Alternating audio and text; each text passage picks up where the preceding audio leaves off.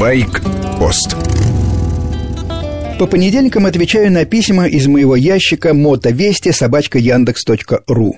Максим из Южного федерального округа сообщает, что купил 100-кубовый скутер «Стелс». Истинно российский, как он считает. «Я человек образованный», — заявляет Максим, зная физику, химию и механику.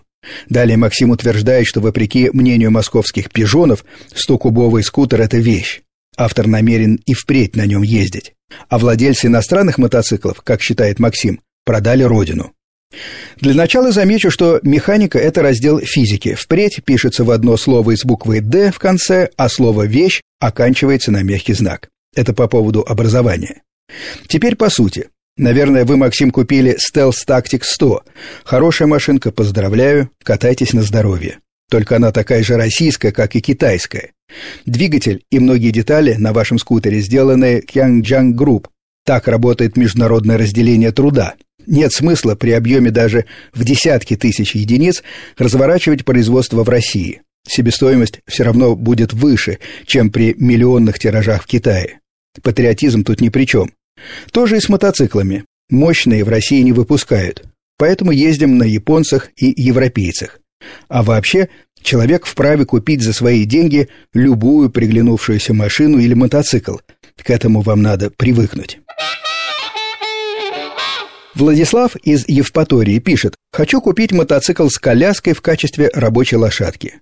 Мне в любое время года приходится ездить за город. Дороги грунтовые, покрытые всепроникающей известковой пылью с торчащими острыми камнями.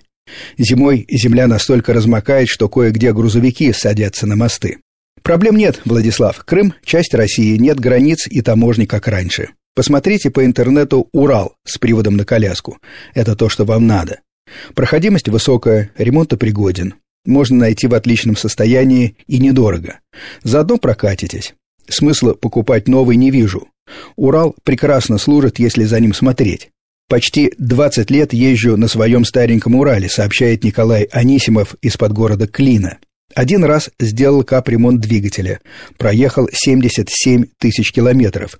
И пока мой Урал сдаваться не собирается.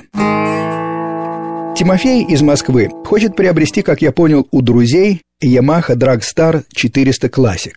Спрашивает, подойдет ли как первый мотоцикл. Четырехсотки Тимофей никогда не поставлялись в Россию. Это типично японские машины. Поэтому иногда бывают проблемы с запчастями. Но в целом это хороший, комфортный, не слишком резкий мотоцикл с низким центром тяжести. Если мотоцикл в порядке и вам внешне нравится, берите. С вами был Сергей Фонтон, старший. Слушайте «Байкпост» и делитесь своими мнениями. В эфире по понедельникам лишь некоторые письма. По интернету я успеваю ответить всем.